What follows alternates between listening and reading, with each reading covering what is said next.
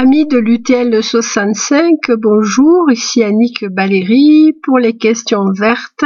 Voilà, l'année 2021 commence et j'espère qu'elle nous apportera, contrairement à 2020, euh, un lot de bonnes surprises.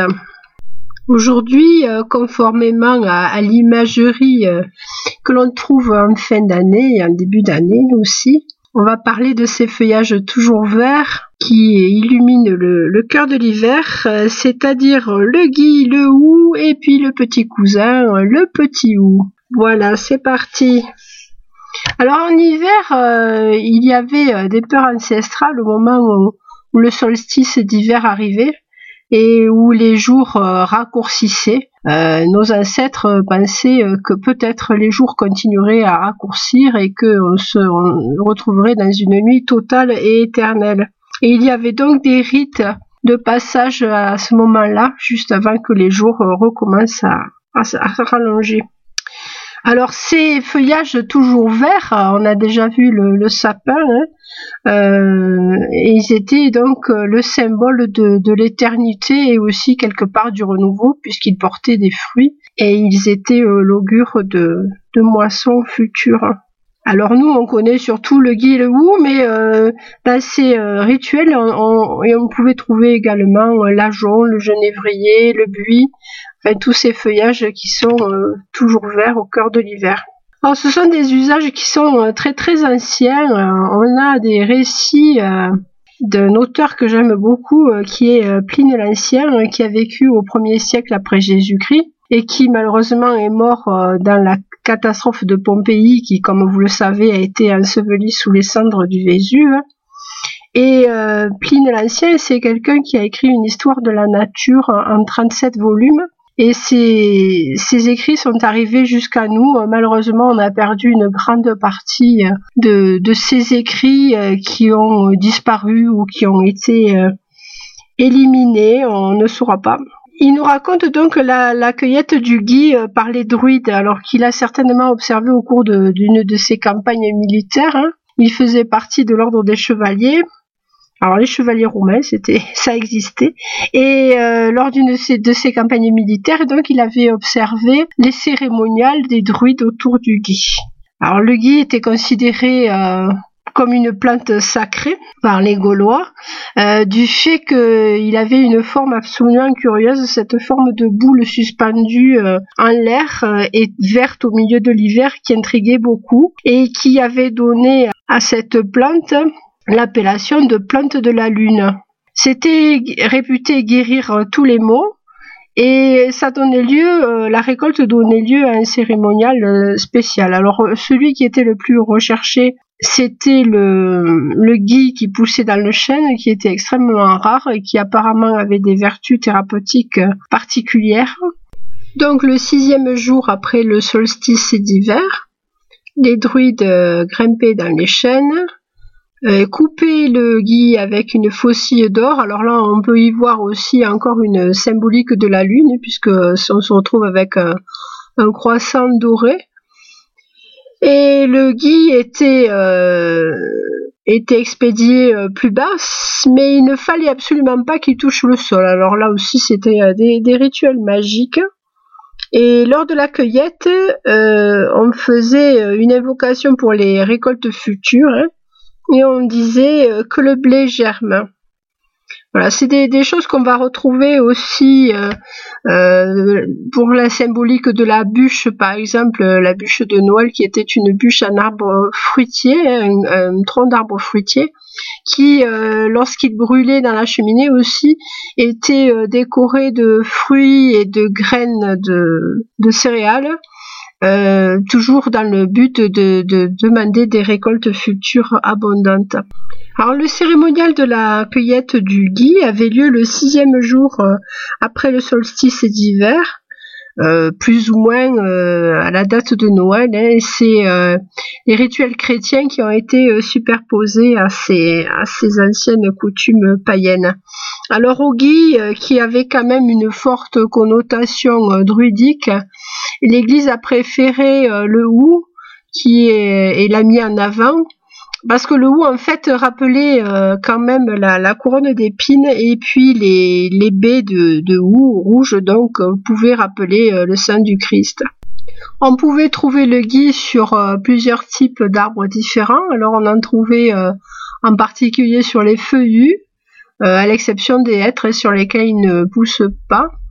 Euh, et puis on pouvait en trouver également sur euh, les pins et il y avait aussi une autre euh, catégorie qui poussait sur les sapins. Sachant que, par exemple, une baie de, de gui poussant sur un feuillu ne pouvait en aucun cas s'implanter sur un sapin. On peut penser que les, les druides choisissaient le gui du chêne parce qu'il avait des propriétés thérapeutiques particulière. Effectivement, quand on a comparé euh, la composition du gui qui pousse sur euh, les pommiers et celui qui pousse sur les peupliers, ben on s'est rendu compte en fait que le gui du peuplier était nettement plus toxique que le gui du pommier. La dissémination du gui a quelque chose de très particulier, c'est que tout se passe en altitude, c'est-à-dire qu'à aucun moment il n'y a euh, d'implantation au sol et puis migration. Euh, c'est par le biais des oiseaux en fait que le, le gui va se disséminer d'un arbre à l'autre par une méthode qu'on appelle savamment endozoochorie. Alors l'endozoochorie, ça veut dire que à l'intérieur d'un animal, la plante va pouvoir euh, voyager et se disséminer. À l'inverse, si vous avez euh, des graines qui voyagent par le biais des pelages, par exemple, vous aurez une exozoochorie. Voilà. Alors le l'intestin des oiseaux peut être intéressant euh, parce que souvent euh, à l'intérieur de l'intestin des, oiseaux il y a déjà une attaque de l'enveloppe de la graine qui va la rendre euh, plus propice à, la germination et puis aussi eh bien il y a les fientes qui peuvent servir de colle et qui peuvent servir d'engrais aussi occasionnellement. Les oiseaux qui aiment particulièrement le gui sont euh, les grives, en particulier la, la grive draine, les mésanges et la citelle torche-peau, alors qu'il y a un nom tout à fait amusant. C'est un petit oiseau euh, qui fait partie, si je me souviens bien, de la famille des grimpereaux, et c'est un, petit oiseau acrobate euh, qui a la particularité de pouvoir faire des marches arrière à la tête en bas, c'est assez spectaculaire. Et pourquoi torche-peau? Parce qu'en fait, euh, avec de la boue, de la glaise, il cimente l'entrée des des trous d'arbres dans lesquels il veut s'installer pour les mettre juste à sa taille et pour empêcher euh, l'arrivée euh, d'autres oiseaux. L'intérieur de la baie de, de Guy contient une matière qui s'appelle la vicine. Alors c'est, quelque chose qui va donner aussi euh, dans des mots de la même famille le terme de visqueux. Et cette vicine, cette pulpe blanche contient en suspension quatre petits embryons de Guy qui vont se coller sur euh, les branches euh, par le biais des, fientes des oiseaux ou quelquefois quand l'oiseau euh, essuie son bec sur un bord de branche aussi la vicine va permettre au petit embryon qui peut se trouver là de, de rester collé. Alors là, là, on a affaire vraiment à quelque chose de particulier, c'est-à-dire qu'au bout de quelques temps, il y a une petite tige verte qui va sortir. Alors ce n'est ni une tige ni une racine. En fait, c'est un sussoir qui va d'abord monter et puis qui après va s'insérer euh, dans l'écorce de l'arbre et qui euh, va, petit à petit euh, propager ses cellules sous l'écorce. Alors la première année, on ne va pas observer grand-chose au niveau de la, branche il va y avoir juste deux feuilles en forme de, spatule et puis le gui va, commencer à se développer après jusqu'à atteindre des, des tailles respectables. Hein. Une boule peut mesurer euh, entre 50 cm et 1 mètre de diamètre et peut avoir une très grande longévité. elle peut vivre jusqu'à 35 ans. Alors tout ça se fait quand même au dépens des arbres. D'abord qu'ils vampirise et puis ensuite euh, le poids aussi et, l'ombre portée aux feuilles peut être aussi une catastrophe pour euh, les arbres qui sont envahis.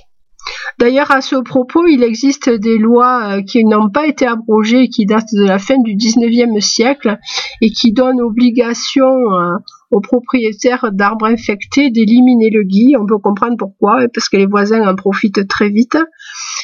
Et bon, ça a été un peu oublié, mais il arrive qu'il y ait des arrêtés préfectoraux qui sursoient à cet oubli et qui obligent donc les gens à faire le nécessaire pour éviter l'invasion. Alors c'est souvent euh, le fait euh, de cultures de peupliers hein, qui se retrouvent euh, envahis et du coup les arbres perdent tout à fait leur valeur commerciale et, c'est vraiment important de les traiter. Alors les sussoirs, ils vont se, brancher directement sur les canaux de sève brute. Et à mesure que l'écorce s'épaissit, eh ben, ils vont descendre plus profond. Et cette sève brute qui en fait est, pompée par le gui va être euh, synthétisée euh, dans son, dans son pseudo-feuillage. Et par action chlorophyllienne va être transformée en sève élaborée, ce qui va lui permettre de, croître et embellir. Alors le gui, on en trouve un peu partout en France, hein, sauf en Bretagne apparemment où il est assez rare. Et euh, on ne le trouve pas par contre au-delà de 1500 mètres d'altitude. Alors il a été euh, utilisé, donc je vous le disais, en médecine euh, au fil du temps, hein, d'abord donc par les, Gaulois. Les Grecs l'avaient associé à Hermès, donc euh, Hermès qui est le Mercure romain, hein, le dieu de la santé, dont on connaît le symbole qui est le caducée et que l'on peut voir sur les pare-brises des, des, médecins. Au Moyen Âge, selon la théorie des signatures, parce qu'il était haut perché, il servait à soigner le vertige. Alors quelle est cette mystérieuse théorie des signatures? Eh bien on pensait que Dieu avait euh, donné des signes aux hommes de façon à ce qu'ils puissent trouver dans la nature quel usage avaient les plantes et qu'est-ce qu'elles allaient leur permettre de soigner. Alors c'est ainsi par exemple que l'hépatique qui est une petite plante des bois, euh, avait des feuilles en forme de trois lobes et était censée euh, soigner le foie. Et puis euh, la pulmonaire eh ben, avait des petites taches qui rappelaient les alvéoles pulmonaires. Et ainsi de suite. Alors c'est vrai que quelquefois on faisait un peu chou blanc, mais ça a permis quand même de trouver des, usages tout à fait intéressants. Par exemple, la sanguisorbe, qui est une pimprenelle et qui avait une extrémité bien rouge et donc qui faisait penser à du sang, a effectivement des, des qualités hémostatiques et puis euh, euh, la noix qui ressemble fort à un cerveau. Pendant longtemps on l'a attribué des, qualités euh, pour justement soigner le, cerveau. Et c'est quelque chose qui a été prouvé il y a peu de temps par les japonais comme quoi. Plus tard que le Moyen Âge donc il a, ça a été aussi utilisé en, en médecine traditionnelle chinoise et ça l'est toujours. D'ailleurs ça soigne pas mal de choses hein. Et euh, c'est maintenant étudié en Allemagne et en Suisse euh, dans le, le cas de la, du traitement du, du cancer et en particulier euh, pour des tumeurs. Mais bon, c'est un usage qui n'est pas reconnu ailleurs. Et autrefois aussi, l'usage qui était le plus courant, c'était utilisé comme antispasmodique et donc prescrit dans le cas de coqueluche. Je vous déconseille toutefois de jouer aux apprentis sorciers parce que ce sont des choses qui sont quand même euh, toxiques et euh, qui demandent beaucoup de doigté pour être utilisées. Alors si vous ne pouvez pas l'utiliser euh, pour votre pharmacie, vous aurez toujours l'occasion de fabriquer de la colle. Non, non, je ne plaisante pas. Je vous ai déjà parlé des qualités visqueuses de la pulpe. C'est ce qui va être mis en action dans la recette suivante. Alors euh, l'homme est quand même plein de ressources. Euh, donc par cuisson des baies euh, ou par filtrage et macération de l'écorce du gui, on arrivait à obtenir un genre de pâte que l'on mettait sous terre ensuite. Alors je suppose que c'était pour obtenir une action bactérienne anaérobie. Et à la suite de toutes ces opérations, on se retrouvait avec une boule de glu qui bien sûr euh, il fallait euh, laver abondamment hein, puisqu'elle était salie de terre et puis euh, qu'elle contenait encore des débris. Mais c'était quelque chose qui était très très efficace et qui pouvait être conservé dans un pot avec de l'eau en attendant un usage ultérieur. Alors c'était une colle qui était utilisée en particulier pour piéger les oiseaux c'est un usage qui a été euh, suspendu dernièrement, euh, je dis bien suspendu, pas abrogé, euh, la saison de chasse dernière, puisqu'il s'agit de d'encoller des branches sur lesquelles les oiseaux vont ben, se coller.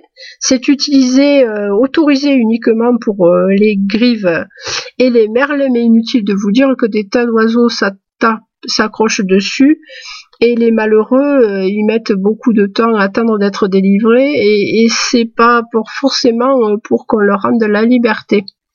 Voilà, une des façons d'enlever la colle sur les oiseaux, c'est de, se servir de cendre hein, pour annuler euh, l'action euh, collante justement de la, de la glu du, du gui.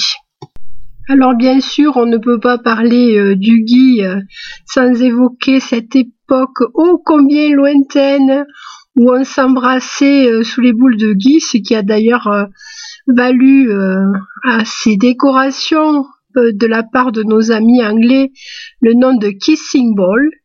Euh, je trouve ça ravissant.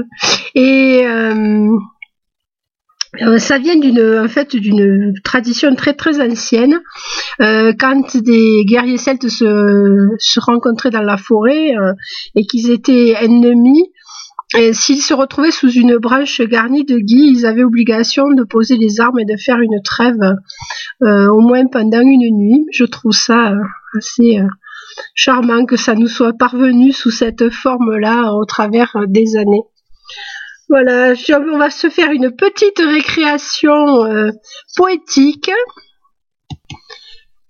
Nostalgie, nostalgie. Alors moi j'ai appris ça quand j'étais euh, petite, donc peut-être que vous aussi. Et après on faisait le beau dessin pour faire plaisir à la maîtresse. Cueillez le gui, cueillez le hou, car l'en voici à pas de loup. Perle de gui, perle de hou, pour elle, pour lui, merci beaucoup. Alors quelque chose d'un peu plus euh, rétro hein, et d'un peu plus euh, patriotique.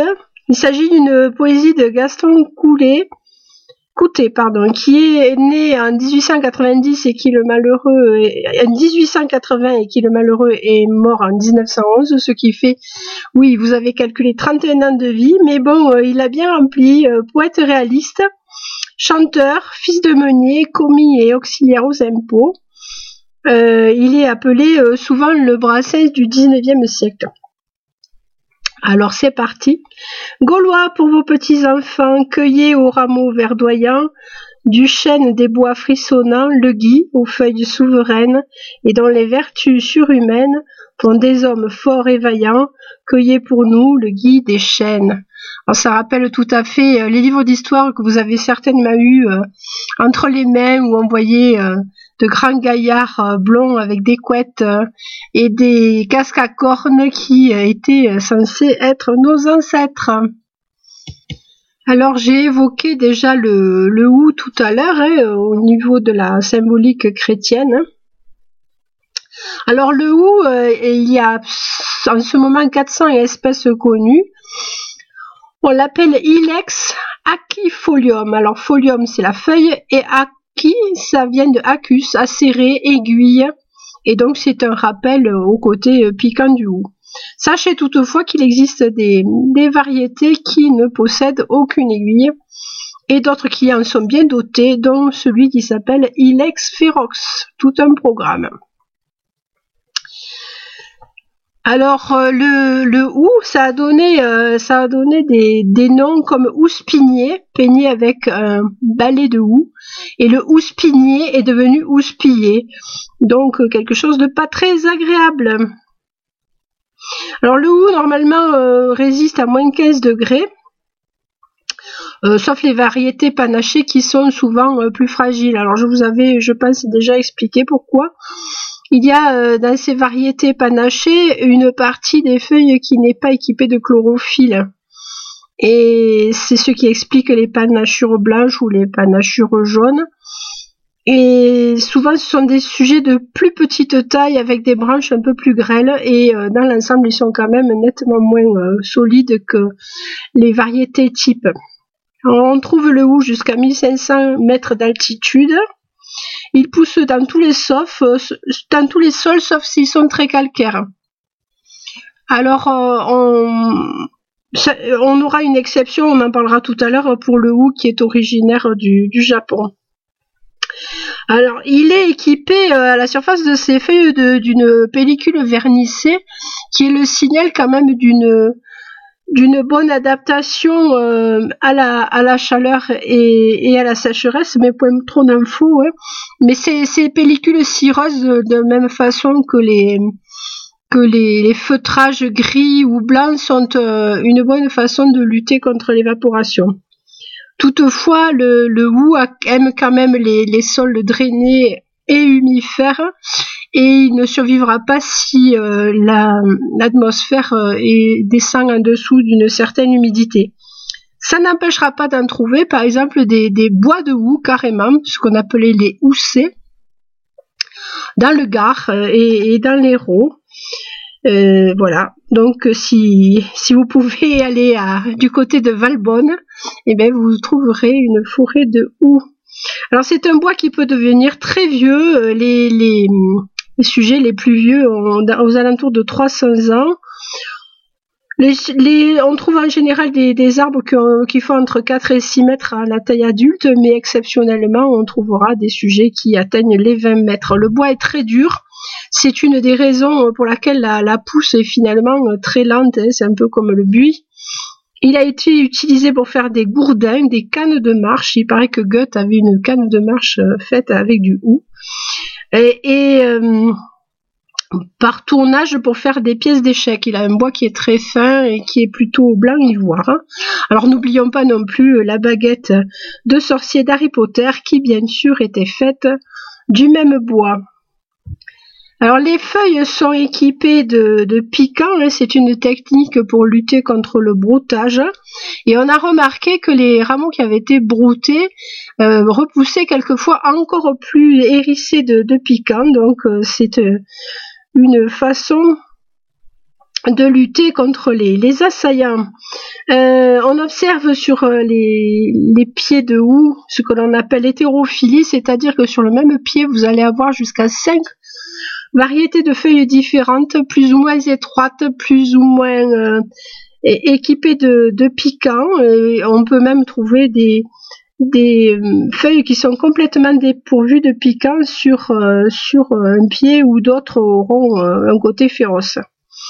Alors en, en, anglais, on, ça donnait Holly, H-O-2-L-Y, alors on ne résistera pas, on va penser à Hollywood, et eh bien à Hollywood en fait, qui est une banlieue de, Los Angeles, un quartier qui a été créé en 1887. En fait, il n'y a jamais eu de bois de houx. Et euh, quand on a essayé d'en introduire, euh, eh ben, ça n'a pas aimé du tout et ça ne s'est pas adapté. Alors, ce sont des gens qui avaient acheté des terrains et qui ont repris euh, un nom qu'ils trouvaient sympathique et qui était le nom d'une colonie d'immigrants allemands de l'Ohio et les houes anglais donc qui ont été amenés par la suite n'ont pas du tout aimé le climat. Le hou a peu évolué depuis son arrivée sur Terre hein, et il a traversé des tas de périodes climatiques, ce qui explique quand même qu'il ait un pouvoir euh, d'adaptation assez élevé. Alors ça expliquera peut-être qu'il ait euh, survécu euh, à l'explosion d'Hiroshima. Alors on raconte souvent que la, plante qui a le mieux résisté serait le ginkgo biloba. Alors bon, il y, en a certes qui ont survécu à l'explosion, mais plus proche du, point d'impact de la bombe, on a trouvé des houes qui avaient survécu là où le ginkgo n'avait pas n'avait pas pu rester. Et ils étaient souvent euh, plantés dans des, dans des cours de temple, hein, c'était euh, utilisé pour l'ornement.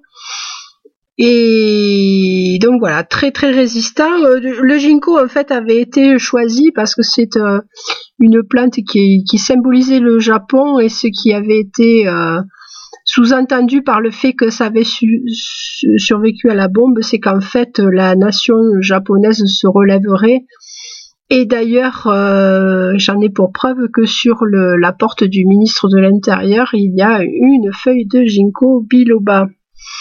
Voilà, donc le hou très résistant. Euh, au Japon, c'est une variété qui est particulière et qui s'appelle le Ilex crenata.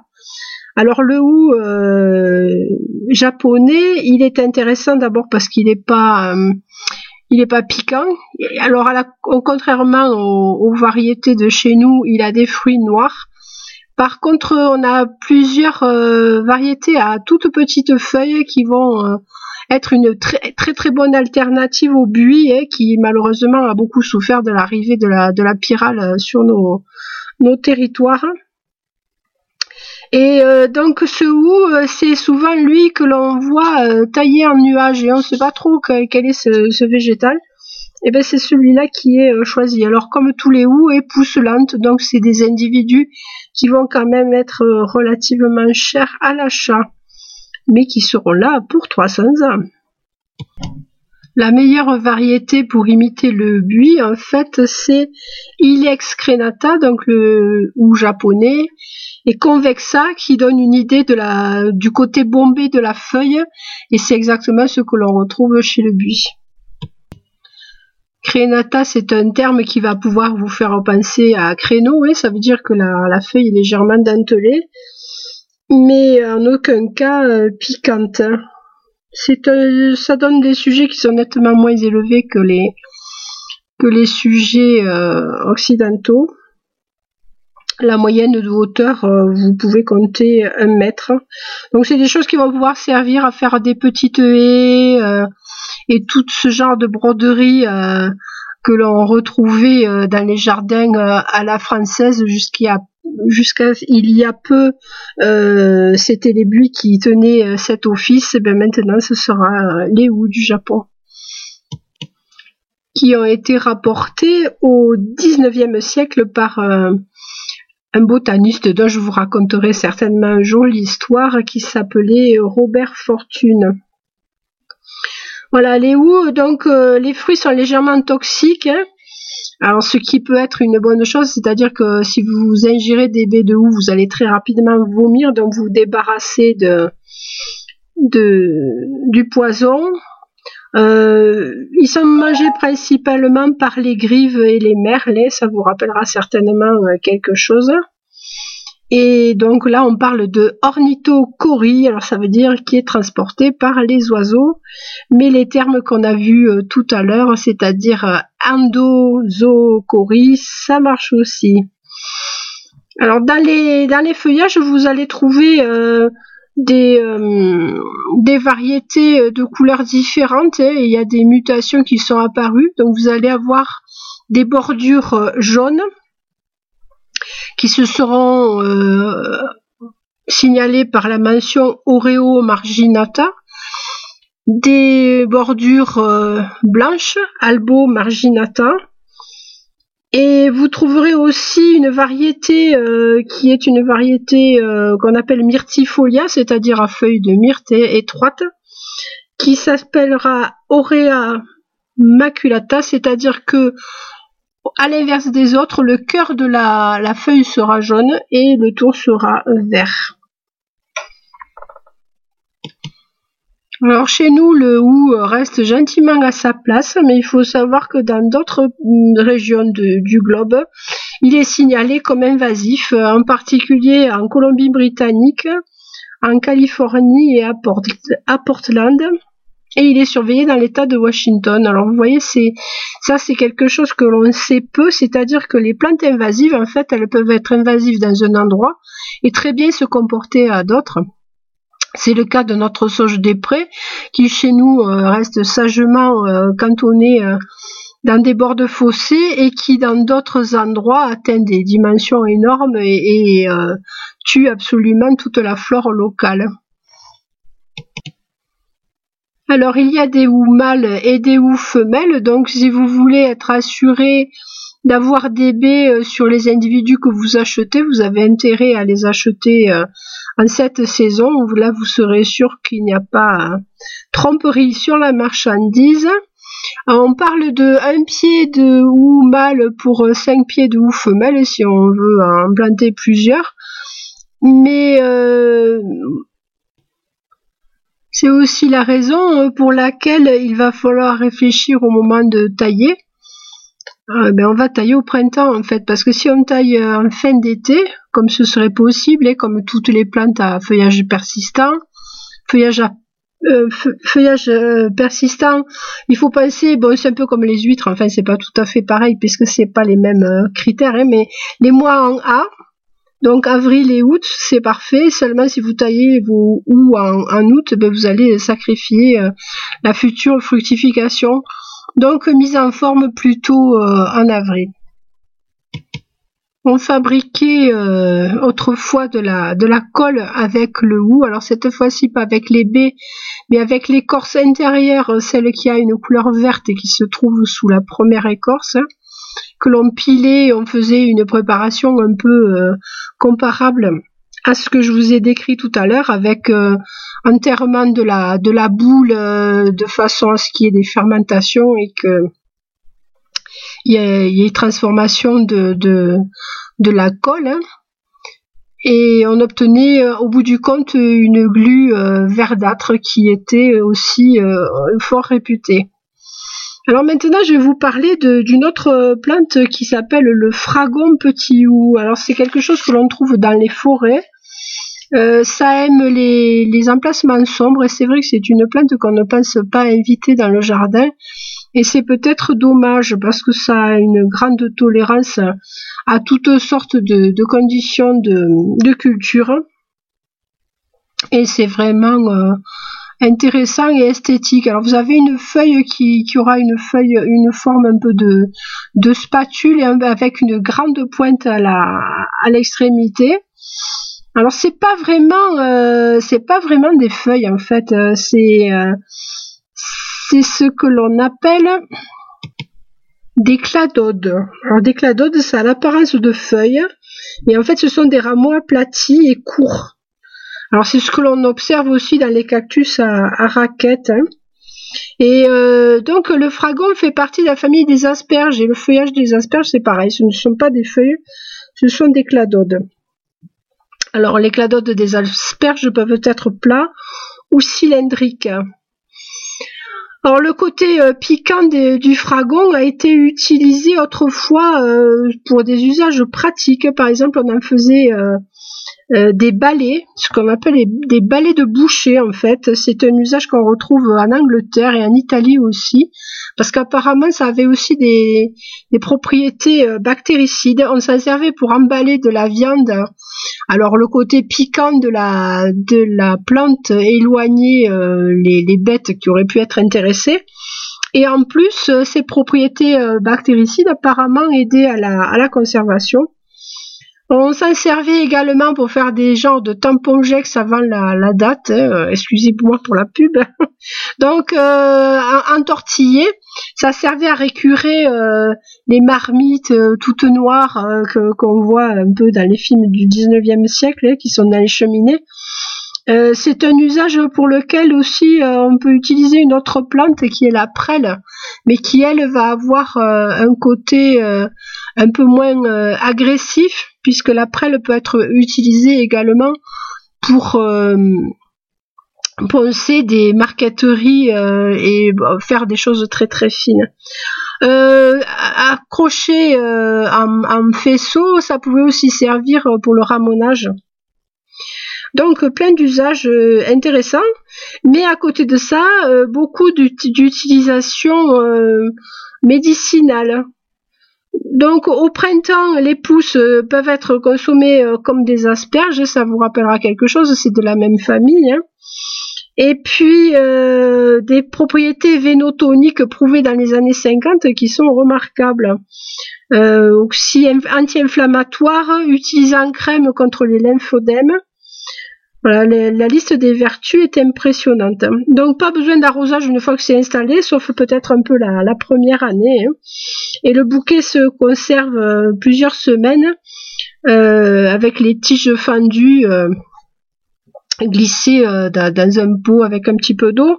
Alors j'avais oublié à ce propos de vous parler de la la conservation du hou, le hou ça va être pareil, on va pouvoir le, conserver en écrasant un peu les branches et euh, dans un peu d'eau, ou alors on pourra mettre de la cire à l'extrémité des branches et ça va permettre de, conserver la sève et limiter euh, l'évaporation. Voilà, je rappelle que le, ramassage du hou est réglementé et que euh, il est toléré et la, surveillance se fait par l'ONF, il est toléré pour un usage euh, familial et en aucun cas vous ne pouvez vendre sur le marché du hou qui est de provenance sauvage. On comprend pourquoi et ça limiterait rapidement les populations. Voilà, j'espère que je n'ai pas été trop longue. J'ai pas idée de ce que peut donner ce, format à l'écoute. Hein. Euh, par contre, je vous assure, les enregistrements, c'est folklorique. Hein. Un jour, il va falloir faire un making-of comme on fait euh, pour les, réalisateurs prestigieux parce qu'il y a des moments euh, qui sont croquignolés. On est dans l'impro, on est dans le rattrapage. Enfin bon, je vous passe les détails. Allez, je vous dis à la semaine prochaine et portez-vous bien.